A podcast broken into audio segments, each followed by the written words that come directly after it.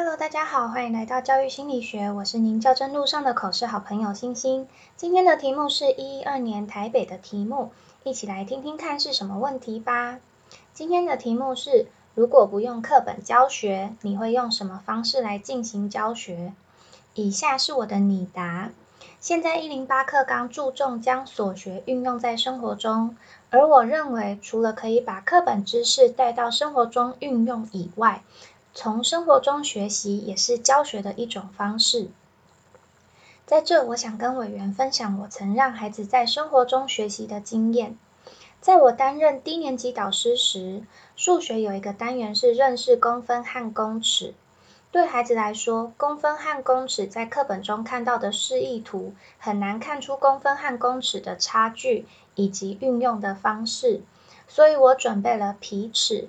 带着全班孩子到操场练习跳远，而这堂课分成三个教学活动。第一个是让孩子两两一组，一个人跨步，一个人跳远，然后量长度，让孩子实际感受公分和公尺的使用方式和距离感。第二个活动是让两个小孩比赛跳远，把两个孩子跳远的结果测出来，并将结果记录在学习单上。第三个活动是让孩子一个一个跳远，让其他孩子用前面所学的公分、公尺单位来猜距离。经过这堂课以后，孩子们对于公分和公尺的运用与换算都有了认识。接着，我们再回到教室中，让孩子试着帮教室的课桌椅、窗户、黑板等物品加上长度的单位。最后，再回到课本和习作练习文字习题。从户外的活动到教室的视觉比较，最后再回到题目中，让孩子将所学融入在生活中。以上是我会在不运用课本的情况下让孩子学习的方式。谢谢委员。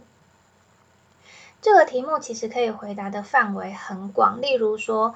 呃，像这一题，我是用活动的方式，那或许在教室中也可以用影片啊，或是用展演的方式来呈现。那如果在口试现场的话，建议会以一个数学课跟一个国语课作为例子跟委员分享。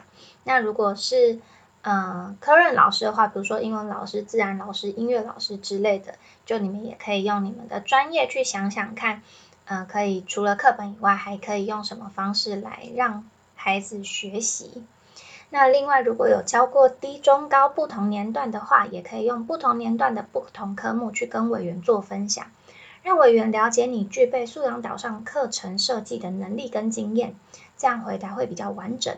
那以上是我今天的分享，十月份的内容就到这结束了。最近一直有这，嗯，一直有一种江郎才尽的感觉，不知道老师们还会想要听哪些题目的拟答呢？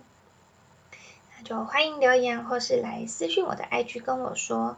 那想要索取文字档的文字档的老师们，也可以到我 IG 的首页填写表单。那我们就星期三再见喽，拜拜。